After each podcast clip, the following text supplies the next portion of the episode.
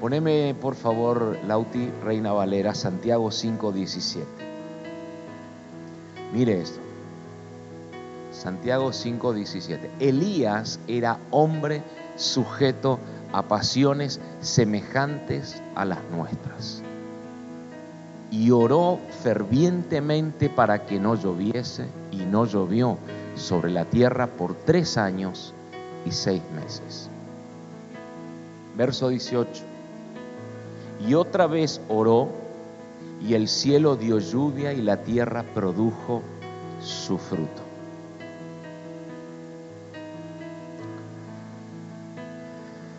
Hay una característica que todos los, los hijos deben tener. Yo entiendo personalmente que todos los que vinimos al Señor somos hijos todos. Pero a algunos se les reveló que son hijos y otros permanecieron en el estado de salvos. ¿Sí? Les expliqué hace unos días atrás, todos somos salvos. ¿Sí? Todos entienden lo que están acá. Espero que estén todos salvos porque si no, ¿no es cierto? Somos todos salvos. Pero escuche esto.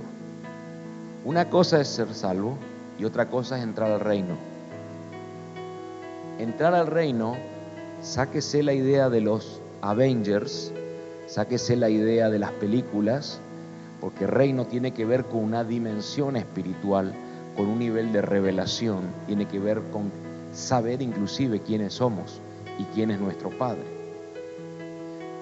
Hay salvos, todos somos salvos, pero hay hijos que saben que son hijos y hay hijos que no saben que son hijos pero somos todos salvos. Ahora, hay una característica que deberíamos tener todos. Todos los salvos, hijos o no hijos, o hijos que entienden que son hijos, hijos que no saben que son hijos. Que es, escuche, esa pasión por dentro, ese fuego por dentro. Todos tenemos que tener esa característica. Elías un profeta de alto rango, de alto nivel, un profeta que sabía, que sabía quién era él en el ámbito del reino. El otro día me contaba mi padre espiritual, nos fuimos el sábado, lo acompañé a ministrar el sábado pasado, no este ayer, el anterior. Nos fuimos a ministrar a, a unos hermanos, fue ministrar, yo lo acompañé y em, él me cuenta algo tan loco que no lo había escuchado en otras oportunidades de esta manera. Él me dice, ¿viste cuando fuimos a la tarde que pasamos en medio de la gente? Sí, le digo, se me abrió el panorama espiritual. Se me abrió así, ¡pum! Dios mío, dije, yo voy con Elías acá. Se le abre el panorama y empezó el Señor, en el ámbito del reino se ve todo, ve los corazones, ve todo.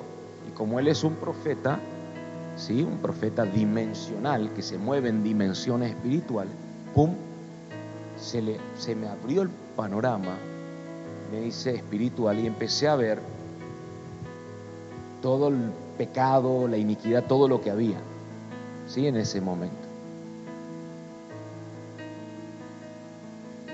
Como que entré en otra dimensión en ese momento.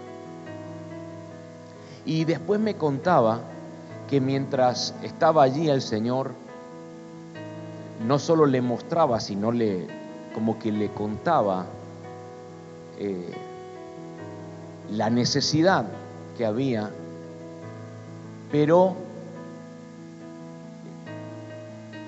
la mala noticia de que estaba muy solo él. O sea, estaba conmigo y nadie más, y eran muchos. Y se iba a armar una revuelta marca Acme. Si empezaba a soltar libertad, ¿no es cierto? Entonces le dije, mira papá, si vos querías, yo, vos sabés, yo me fui a disposición. Luquitas no iban a hacer percha. Eh, porque ni siquiera el liderazgo estaba a la altura. Bueno, perfecto. Entonces ministró lo que tenía que ministrar, que el Señor lo guió. Perfecto. Pero cuando Él me hablaba de eso, me hablaba con un fuego adentro, que vos lo interpretabas, lo sentías.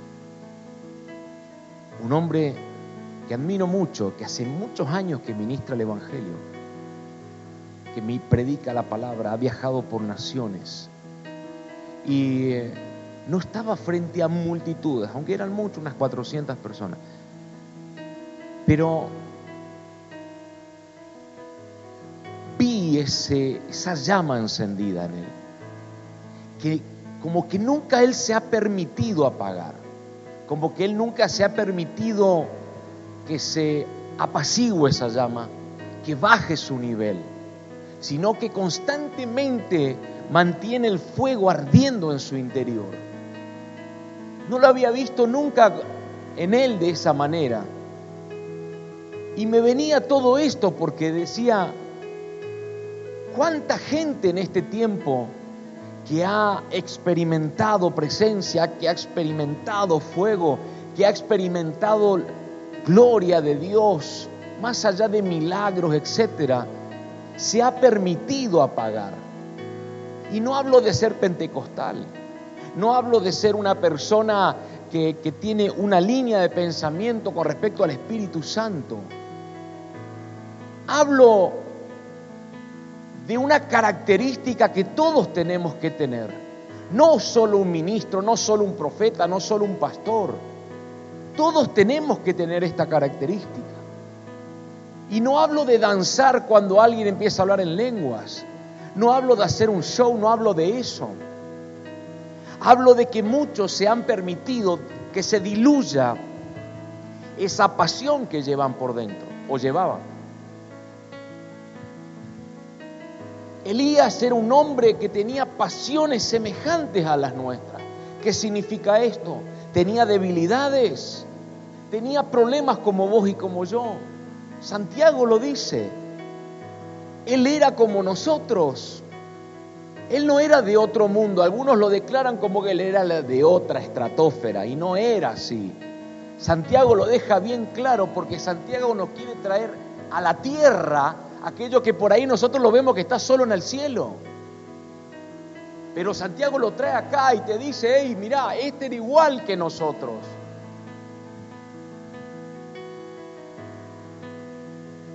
Tenía ñañas, que seguro que las tenés. Mañas, como lo quieras llamar. Tenía eso también, tenía su carácter. Tenía las mismas formas que probablemente vos tenés y yo tengo. Pero dice la Biblia que Él, dentro de su asignación, dice que Él oraba y oró con fervor, porque no era que Él tenía que orar de esa manera para que algo ocurra, Él lo vivía. Él era un hombre apasionado. Y yo entiendo que muchas veces decae nuestro semblante, nuestros ánimos frente a las circunstancias que se presentan. Había un Jeremías que estaba preso, Jeremías en plena asignación, un profeta que en el mundo judío de alto nivel, un profeta que anunciaba y no anunciaba ceros kilómetros, anunciaba juicio, anunciaba que Dios iba a obrar, anunciaba cosas tremendas que Dios le hablaba. Y él estaba en pleno auge, pero le voy a decir una cosa. Tan molesto fue que cayó preso por hacer lo que Dios le dijo que haga. Gente convertida, cero. Ninguno convertido. Desde mi punto de vista, éxito, ciento por ciento. ¿Por qué? Porque él hacía lo que Dios le dijo que haga y con eso es 100% éxito. ¿Y por qué estaba preso? Pablo estuvo preso. ¿Cuántos estuvieron presos? Injustamente, como usted lo quiera llamar, pero muchos estuvieron presos. Ahora déjenme decirle algo. Allí mismo, en la cárcel, Jeremías seguía escribiendo, seguía profetizando. Y llegó un momento que él dijo, por causa de mi asignación, por causa de predicar la palabra que el Señor me ha dado, constantemente tengo afrentas, constantemente tengo problemas, constantemente se me levantan situaciones. Entonces quise abandonar todo, se lo digo bajo mi versión, quise dejarlo todo. Hey, seguramente él no estaba con aire acondicionado como estás ahora. Seguramente habrán sido donde habrá estado sin alimentos. Probablemente se sentía sucio, encerrado, solo. Y nosotros, en los estándares de comodidad, cuando algo nos sale bien, no quiero vivir más. Abandono todo, dejo todo, mando todo por la borda. Y Jeremías, que estaba en plena asignación, en uno de los peores estados, dijo, voy a dejar todo, pero había algo que carcomía por dentro, que es una característica que no debe faltar en nosotros. Era un fuego que consumía sus huesos. Dijo, quise detener, pero no pude. Pudo más esa característica por dentro que lo consumía, que lo levantaba, que le decía, todavía te resta camino, todavía hay propósito, todavía Dios quiere usarte, eres un instrumento en mis manos. Todavía quiero levantarte, bendecirte, encaminarte. Todavía quiero formarte. ¿Por qué vas a bajar tus brazos por esta situación o por la otra? Este es tiempo de volver a esa característica, esa pasión por dentro que nos levanta, que nos forja. Te estoy, te estoy impartiendo esencia, te estoy impartiendo lo que vivo por dentro. Nada puede detenerte. Nada, no, pero esta situación que se ha levantado hoy, no, no, no. Esta situación es para fortalecerte, es para impulsarte, no es para matarte, para detenerte. Debes volver a decir, hay un fuego en mi interior que debe estar encendido y no debe apagarse. Esa es la característica de los hijos.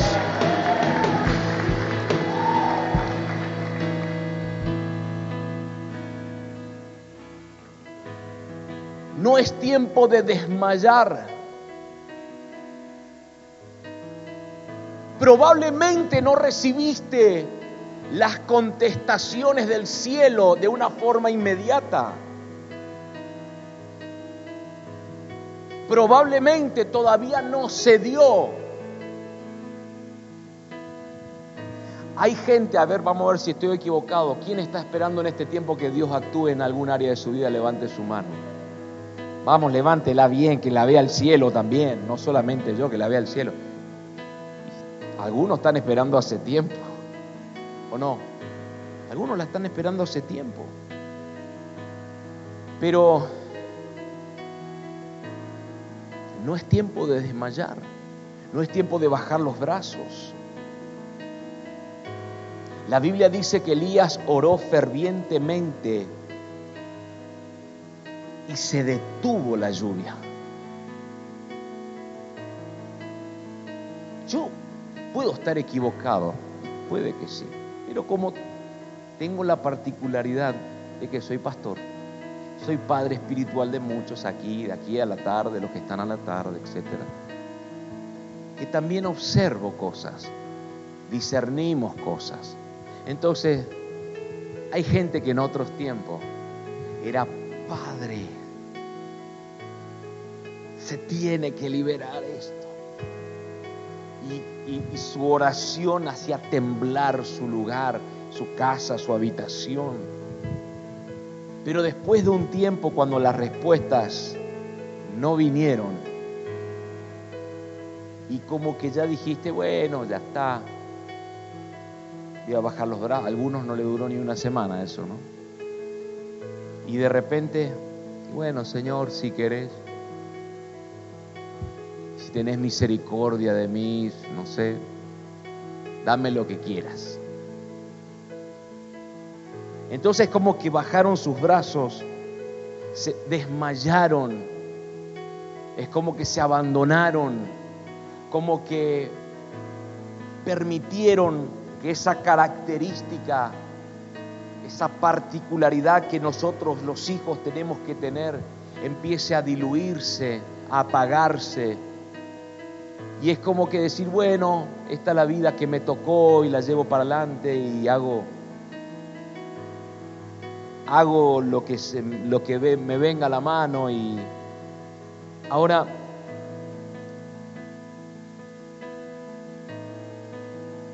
la Biblia dice que él oró fervientemente y se detuvo la lluvia y entró la sequía en la tierra. No es que él dijo deje de llover, sino que él dijo cielos ciérrense, porque él entendía quién era y él sabía lo que producía en el aire. Ahora, y después dijo, ábranse. Ahora escuche, para que esto suceda, algo aquí se tuvo que activar. Era un fervor, era una pasión, era un fuego que tenía que estar activo para que algo suceda en el mundo espiritual y eso lo lleve al mundo natural. Él dijo en varios momentos, vive Jehová en cuya presencia estoy.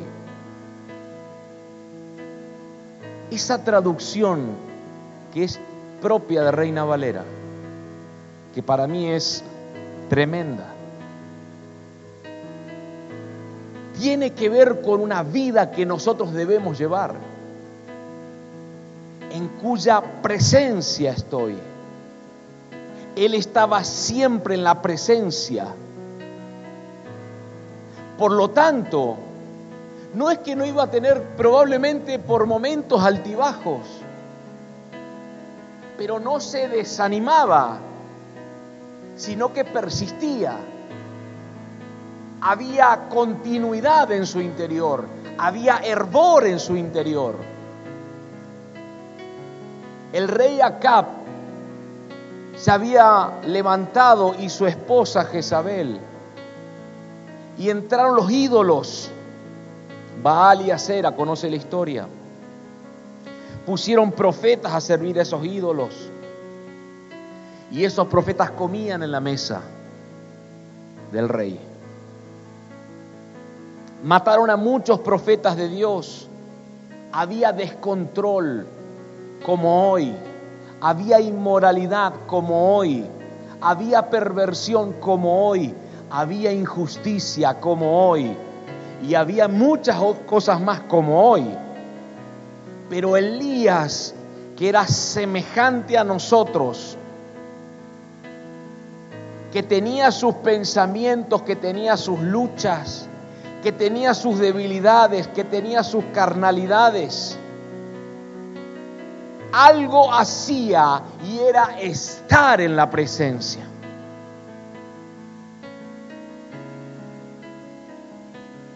Algo hacía él y era estar en la presencia. Hoy 31 de octubre, Halloween, todo lo que usted quiera, también se recuerda a un reformador que lo tengo que reconocer, que fue Martín Lutero. Lo tengo que reconocer, fue perseguidor de algunos judíos, pero hay algo positivo que sí hizo. Martín Lutero decía que si él no tenía un tiempo con el Señor en el día, había mucha probabilidad de que el diablo le pueda ganar la batalla de ese día. Entonces Martín Lutero pasaba todos los días tiempos con Dios.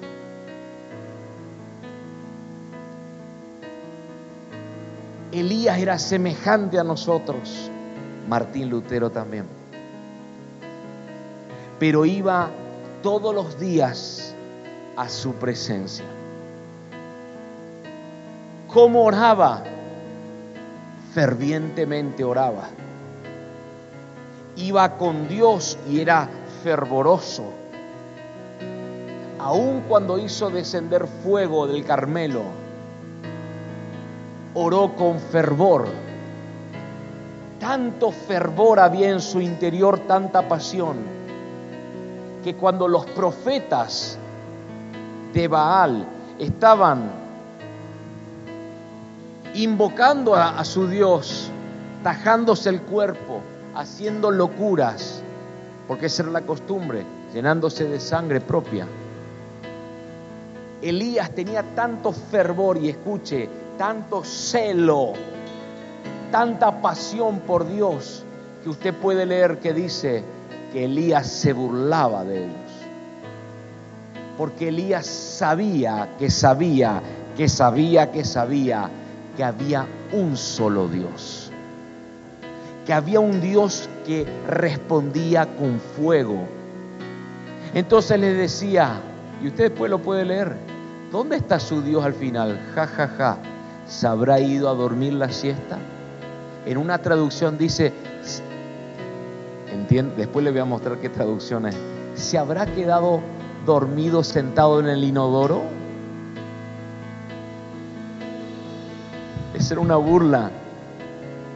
Yo diría una burla santa. ¿Sabe por qué? Porque había un hombre que conocía a su Dios, que tenía celo, pasión, que sabía que toda esta gente estaba invocando a Baal, eran personas, eran brujos que estaban engañando a una nación. Ahora escuche, y cómo, cómo él lo hacía con fervor. Decirle al que está a tu lado, Elías tenía pasión adentro.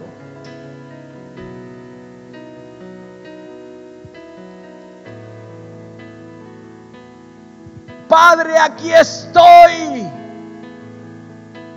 Y nosotros, Señor, si querés, Padre mío, aquí estoy. Mira acá, mira al rey, mira a Jezabel, lo que están haciendo a tu pueblo.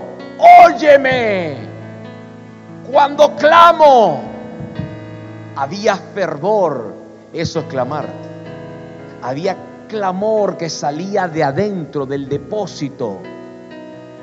Oraba con pasión, adoraba con pasión.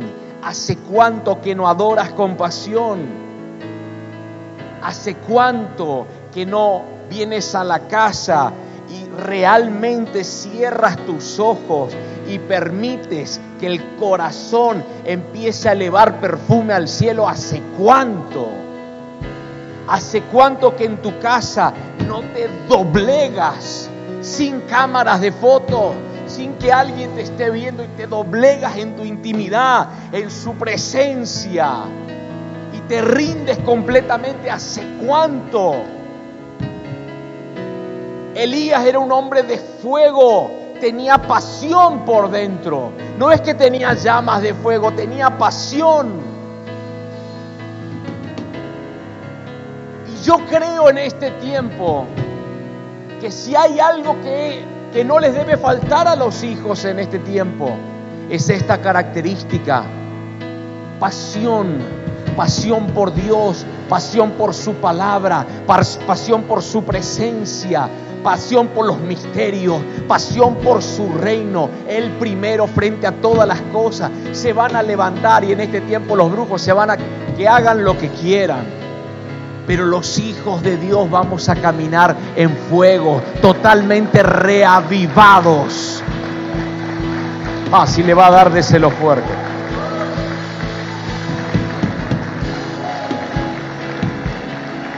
Usted y yo necesitamos reavivarnos.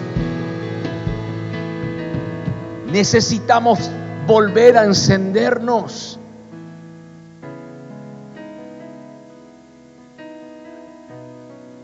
¿Cómo viniste? Por eso te pregunté hoy, ¿para qué viniste?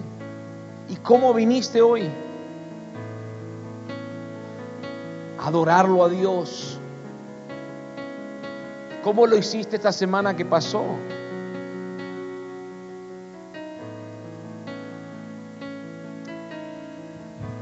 Queremos respuestas, ¿no es cierto? Quiero respuestas,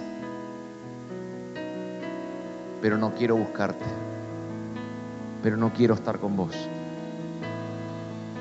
¿Qué respuestas pueden venir? Preguntarle que está a tu lado, ¿cuánto tiempo le dedicaste esta semana al Señor? ¿Cuánto tiempo?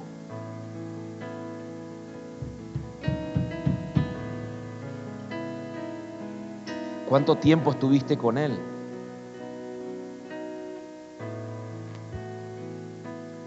La nación estaba en crisis, la espiritualidad estaba en crisis, las familias de Israel estaban en crisis. Pero había una persona que era igual que usted, igual que yo,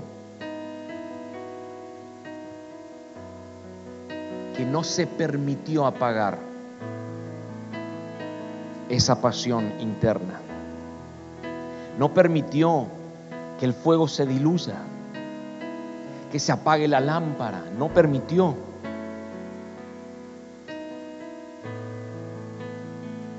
No permitió que el celo por el Señor se diluya. No permitió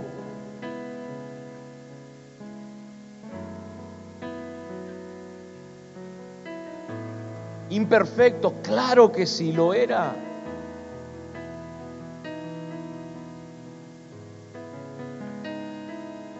Como todos nosotros.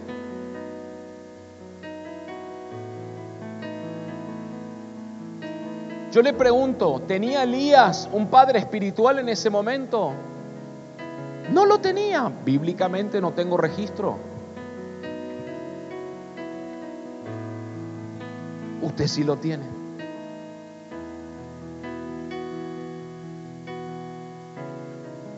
Elías no estaba esperando que alguien lo motive.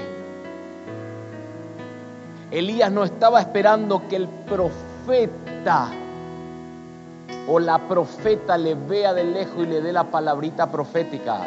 Elías no estaba esperando eso. Elías no estaba esperando el abracito de papi. No estaba esperando eso. No esperaba que alguien lo alentara porque estaba solo. No esperaba que alguien le imparta. Elías permanecía en la presencia. ¿Hay alguien acá? Elías permanecía en la presencia. Eliseo sí recibió eso de su padre, pero Elías no tengo registro de paternidad. Era un caso particular, al igual que Moisés. Era el Señor y Él en forma directa.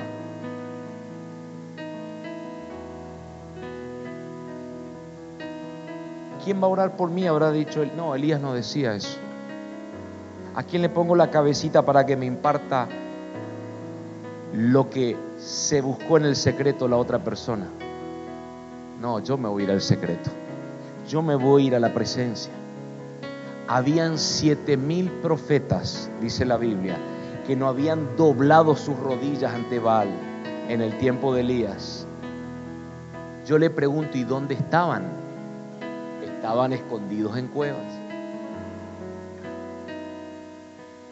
había uno solo que no se había escondido. Y le voy a explicar por qué. porque era uno solo el que el fuego no le dejaba esconderse. Su pasión no lo dejaba esconder. No se iba a callar, no iba a dejar de caminar en asignación, porque la pasión que él tenía no le permitía. El fuego estaba ahí, su fervor estaba ahí, su pasión estaba ahí, no lo iba a dejar esconderse en la cueva.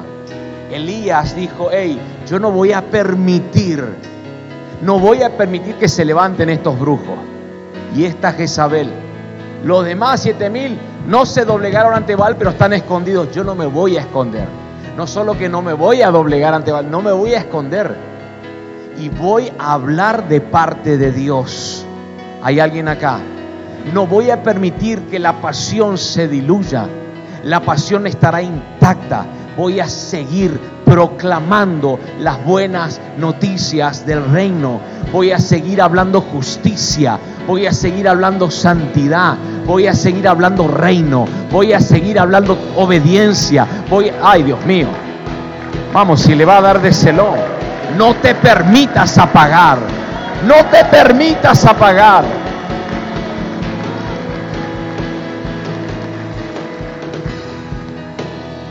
Reina Valera, Mateo 5.15. Mateo 5.15, mire.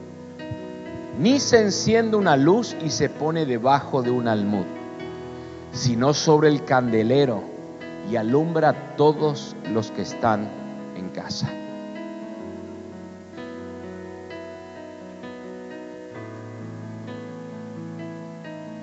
Cuando sos una persona de esta esencia, recíbame esto que le voy a decir. Podés abrir y cerrar los cielos. Podés decirle a la tierra que produzca a tu favor. Cuando sos una persona de esta esencia, de esa pasión por dentro, podés llamar a las cosas que no son como si fuese. Las personas de esencia, de esta esencia, caminan como viendo al invisible. Las personas apasionadas, y no hablo de pasiones del mundo, ni mucho menos, hablo de, de la pasión por Dios, usted me entiende. Son personas que no se permiten apagar que no se permiten bajar los brazos, que no se permiten familiarizar. No me puedo familiarizar a la presencia, no me puedo familiarizar a las bendiciones. Hey, escuche, escuche. Hasta aquí Dios te bendijo, pero esto sigue. Hasta aquí te proveyó, pero esto sigue. La Biblia dice, hasta aquí nos ayudó el Señor. Hasta aquí nos bendijo. Hasta aquí nos proveyó. Pero esto sigue. ¿Es todo lo que querías? Hay muchísimo más. No te familiarices. Gracias por esto, Padre. Te doy la gloria. No solo que lo voy a usar, lo voy a compartir. Gloria a Dios, pero sé que hay más. Decirle al que está a tu lado, hay más. Hay más. Decirle, no te permitas familiarizar, porque hay más, hay mucho más. No, si le va a aplaudir, hágalo bien, si no, no lo haga.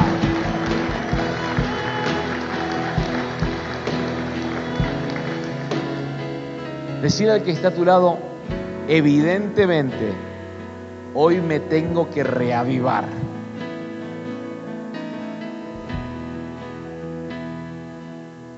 Hoy tiene que volver el fervor a mi interior.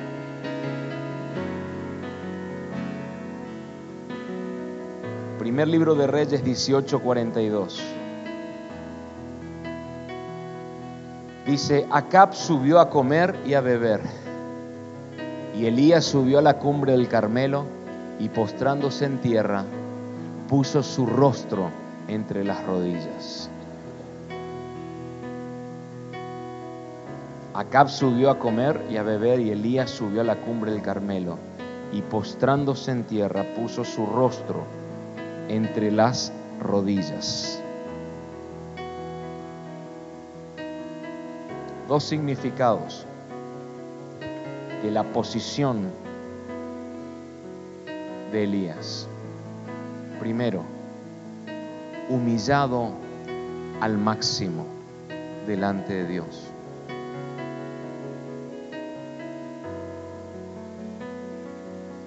Primero, humillado al máximo delante de Dios. Segundo, en esa posición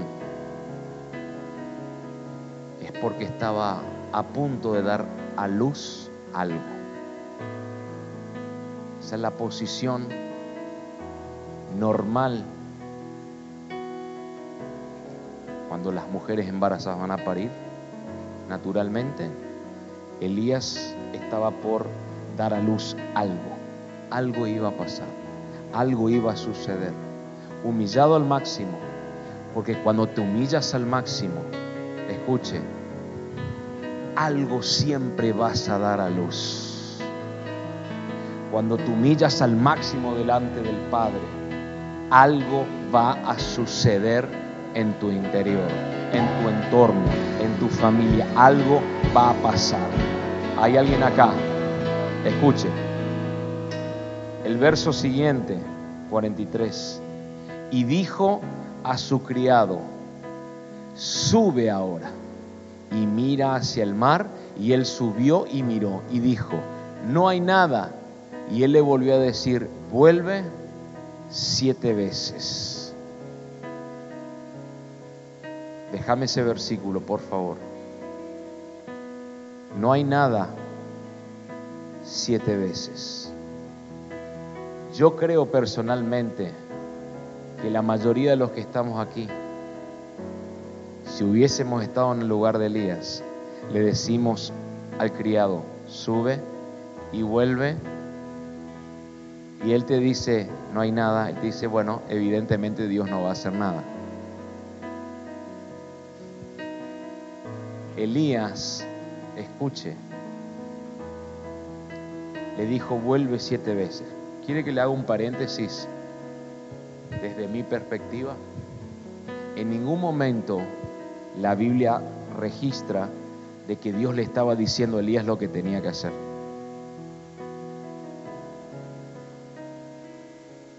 Elías tenía la palabra suficiente. ¿Hay alguien acá?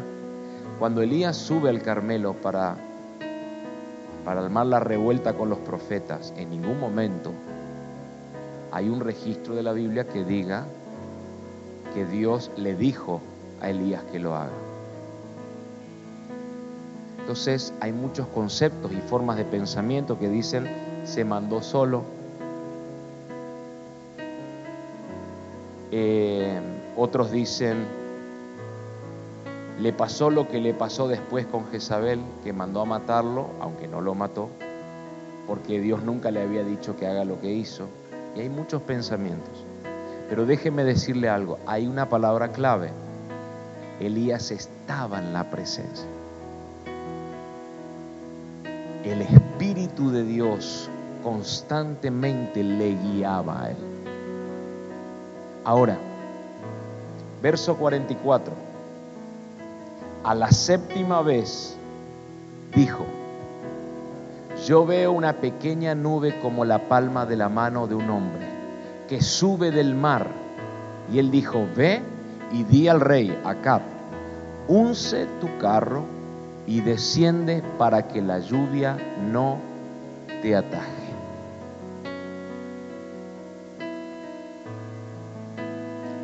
Siete veces lo mandó el criado.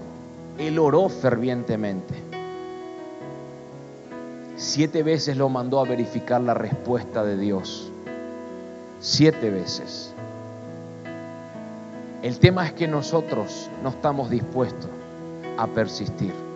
No estamos dispuestos a permanecer. Y si la respuesta no viene, bajamos los brazos. Y es el mensaje de hoy. Que no desmayes por eso. Que no bajes tus brazos por eso. Que sigas fervientemente clamando porque la respuesta va a venir. Entonces, La pregunta es, ¿hacia dónde estamos mirando? ¿Hacia qué horizonte estamos mirando? ¿Cuántas veces hemos clamado y nos rendimos? Y Elías aquí nos trae una enseñanza. Él estaba firme en lo que él creía en la palabra que había recibido. Y aunque no había respuestas, él sabía que en la octava vez seguramente iba a surgir una nubecita, algo iba a pasar, algo se iba a acercar, algo se iba a oír. Decirle al que está a tu lado, no sé cuántas veces ya clamaste, no sé cuántas veces o cuánto tiempo ya esperaste, pero decirle así, te quiero profetizar no bajes tus brazos porque la respuesta se está acercando. Ay, ay, ay.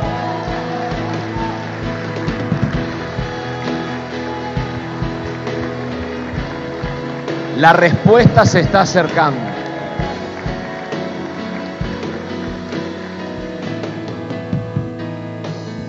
¿Cómo ora usted? ¿Cómo ora usted? ¿Cómo se acerca a Dios? Yo creo que está bien orar en el silbo apacible. Me fascina. En la quietud, intimar con mi Padre. Excelente. Pero cuando usted va a pedir, cuando usted va a golpear, cuando usted va a llamar, tiene que haber hervor.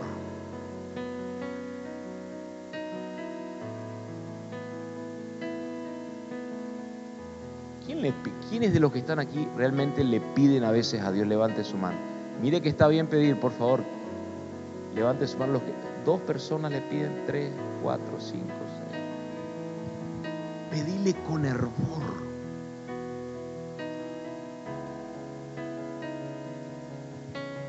¿Cómo los que han tenido padres o tienen hoy padres, cómo le pedías a tu papá?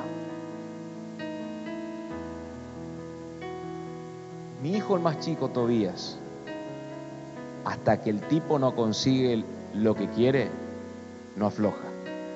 Y está ahí. Papi, vamos a suponer que estamos después de la reunión y se quiere ir o quiere el celu. Si quiere el celu, él directamente me hace así. El celular. No. No dice nada, me pone la mano así. Cuando voy manejando, veo que él me hace así. Dame el celu. Mientras maneja yo puedo ir con el celu. No. Y yo le hago así como que le saludo, pero él quiere el celu. Yo sé cómo es la mano. Vamos vamos a casa. Decirle a la mamá que vamos a casa. Toby, ¿para qué estoy hablando? Espera un ratito. Cuando ve que ya me, concentré en otra cosa, vamos a casa. Dale, vamos a casa. Vamos. Tengo clases mañana. No es por eso, en realidad no es por eso. Iré a comer. Dale, tengo hambre. Dale que me quiero dormir. Hasta que llegue un momento que la paciencia se agota. ¿Sí?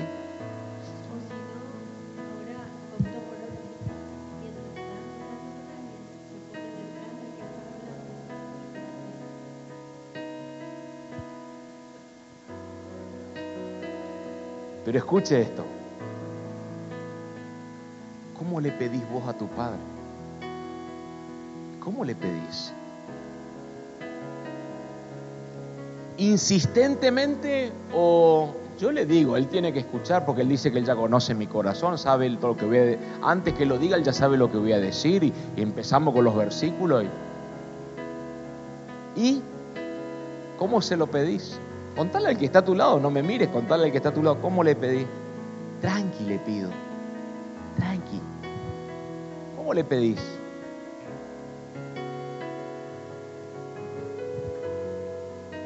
Si realmente me escuchás, esperame esta bendición. Ahí está el tema. Nosotros le pedimos, la Biblia dice que le pedimos mal. Cuando le pedimos, pedimos mal. No hay intensidad, no hay fe, no hay un sentido de expectativa de que va a haber una respuesta. Yo por las dudas le pido, si realmente hasta como que dudamos de Dios,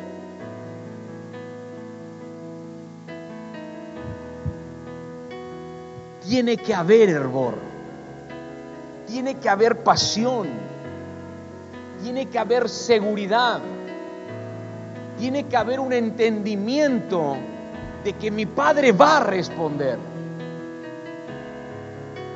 ¿Cuánto más vuestro Padre que es bueno les dará todo lo que necesitan a sus hijos? ¿Y por qué no viene?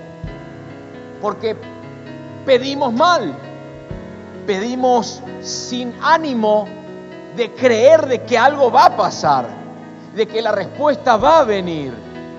Y cuando no viene, evidentemente Dios no quería. Pero aquí Elías me dice, hey, yo lo mandé siete veces más y me quedé clamando porque se tenía que cumplir esa palabra. Si has recibido una palabra, la palabra se va a cumplir.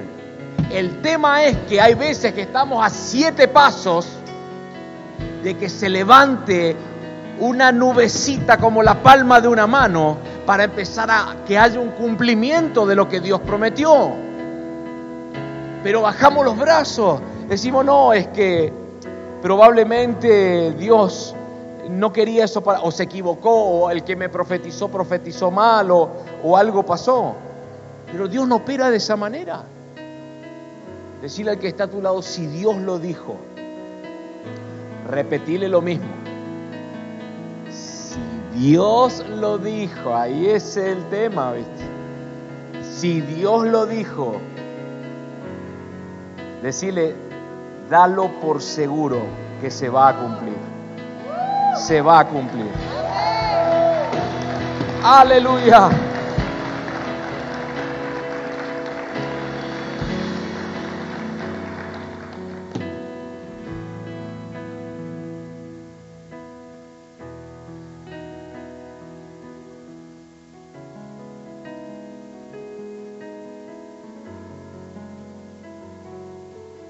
Esencia no puede apagarse.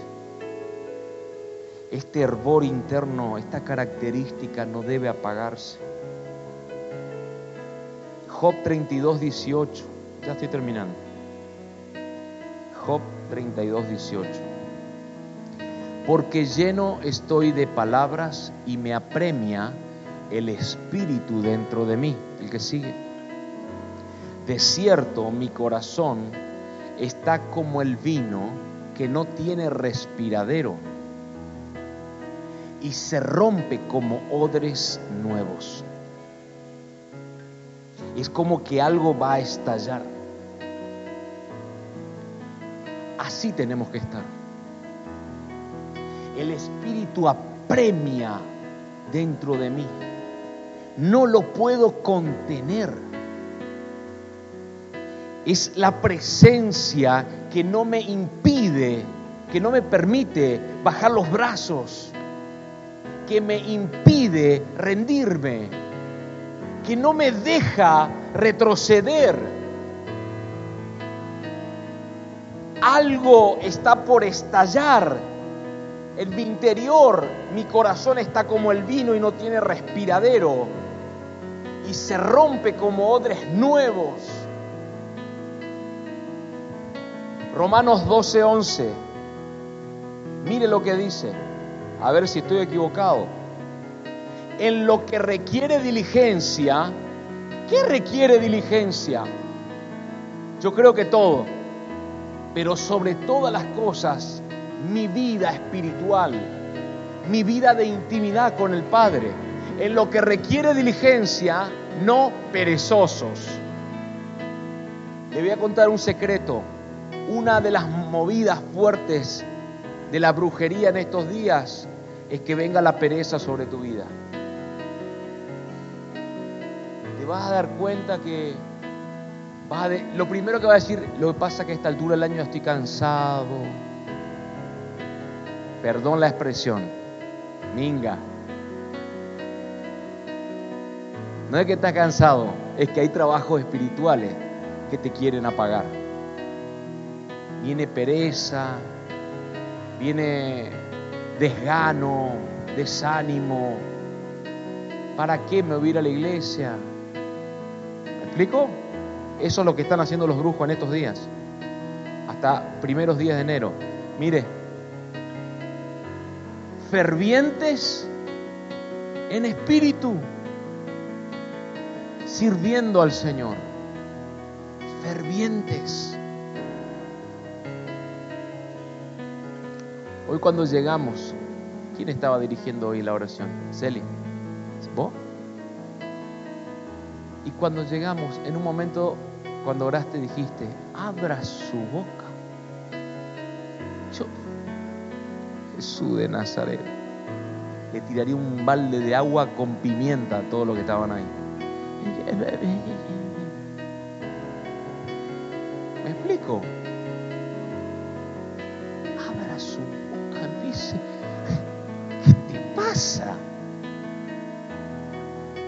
No te podés permitir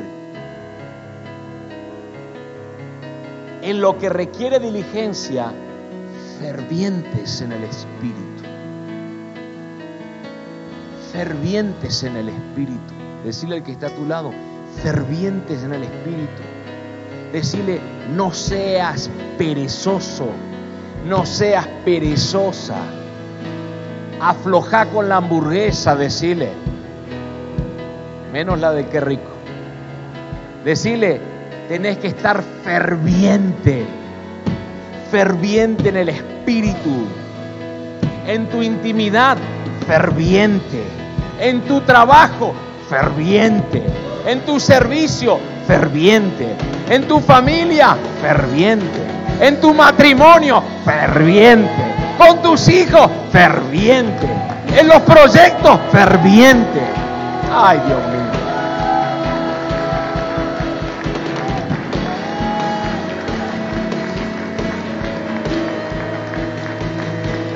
Romanos 10, Romanos 12, 10, mire esto. Ya estoy terminando. Yo sé que ya te lo dije, pero te lo quiero recordar. ¿Vos no querés que termine ¿no es cierto? Romanos 12:10, amaos los unos a los otros con amor fraternal. En cuanto a honra, prefiriéndonos los unos a los otros.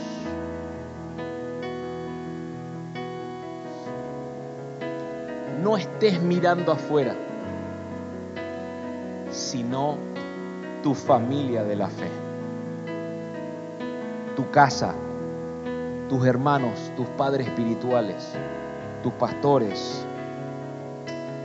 Mire esto. Una vez me dijo un pariente mío, familiar mío, me dijo, ¿por qué le dedicas más a la iglesia que a nosotros? Obviamente que si le empiezo a decir este tipo de versículos como el que te acabo de leer, no lo van a entender. Pero le dije algo, yo no dejé de amar y los veo de tanto en tanto. Pero en mi vida ahora primero está la familia del Señor. Primero está la familia del Señor. No dejo de honrar a mis padres, no dejo de cada tanto ver a mi familia, a mis hermanos, etc. Pero primero es la familia de la fe. Dice Pablo, prefiriendo preferencia los unos a los otros. Ahora escuche esto. Si eres ferviente en el espíritu, vas a entender que primero vas a honrar a tu familia. Decirle al que está a tu lado, tu nueva familia. Esta es tu nueva familia. Y es tu nueva familia. Siempre prefiriendo primeramente la nueva familia que Dios te dio. Tu familia es esta, tu casa. Hay alguien acá. Pero que no voy a honrar más a mis padres biológicos, pero yo nunca te dije que no. ¿Y por qué dice que esta es tu nueva familia? Esta es tu nueva familia. Romanos 12:9. Mira que me estoy yendo más profundo. Romanos 12:9. El amor sea sin fingimiento. Aborrecer lo malo, seguir lo bueno. Amor fingido no, por favor. Amor sin fingimiento. Transparente, sinceros, fervientes en ese tipo de amor, en las relaciones de la casa. Escuche, ya termino. La tercera la vencida. Este es tiempo, amados, de estar alertas, alertas, atentos. Yo sé que usted no ve, yo sé que usted no sabe.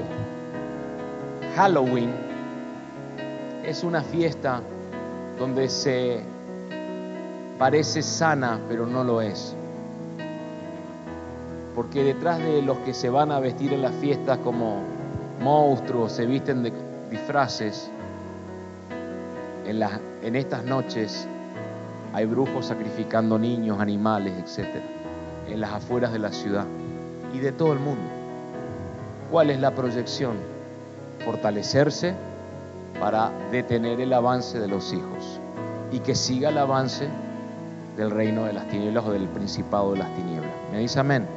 Entonces hay que estar alertas, atentos. Y una de las cuestiones, como te dije recién, trae pereza. Empezás, estos días como que estoy pensando en las vacaciones. Empezás a bostezar, hablar con el que está hablando se, se pone a bostezar. Debe estar cansado, no anda durmiendo, no. Estos son tiempos donde el aire espiritual juega en contra. ¿Sí? Y los hijos tenemos que estar atentos. Ojo, ¿eh? no tener miedo. No hablo de eso, por favor. Porque a los hijos nadie los va a tocar. Pero hay estrategias de las tinieblas. ¿Sí? Hay estrategias que es para adormecerte espiritualmente, para detenerte, para que bajes tus brazos, para que te apacigues, te acostumbres, te familiarices, etcétera, etcétera, que es todo lo que hablé hoy. Pero no nos vamos a permitir eso. Amén.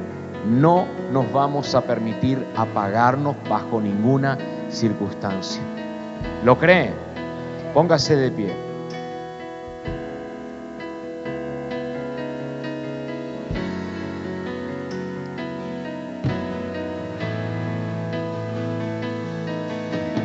Hay algo que apremia en el interior y debe ser el espíritu el Espíritu Santo. Nosotros no somos y no seremos de los que retroceden. La gente de reino no retrocede. La gente de reino pone su mano en el arado y mira hacia adelante. Jamás estaremos en el grupo de los no aptos para el reino, porque no vamos a mirar atrás, vamos a ir hacia adelante. Y siempre en el fuego, siempre con hervor en el interior. Cierre sus ojos. Mire, aquí hay gente que ahí en su lugar tiene que empezar a hablar con Dios. Si hay algo que debes hacer ahora mismo, es pedirle perdón al Padre. Hay gente que hace tiempo que no está con Dios. hace tiempo que congrega pero no lo busca, que no tiene un tiempo con Él. Y en estos días muchos quedaron pensando, ¿qué pasa que la respuesta no llega? ¿Qué pasa que me estoy sintiendo raro, rara? Te alejaste de la fuente, la fuente que te hidrata, la fuente que te sostiene, la fuente que te mantiene en pie. Te alejaste y empezaste a secarte. Todo se empezó a apagar. Pero hoy hay gente aquí que debe pedirle perdón a Dios y decirle, papá, perdóname, porque me aparté en mi corazón.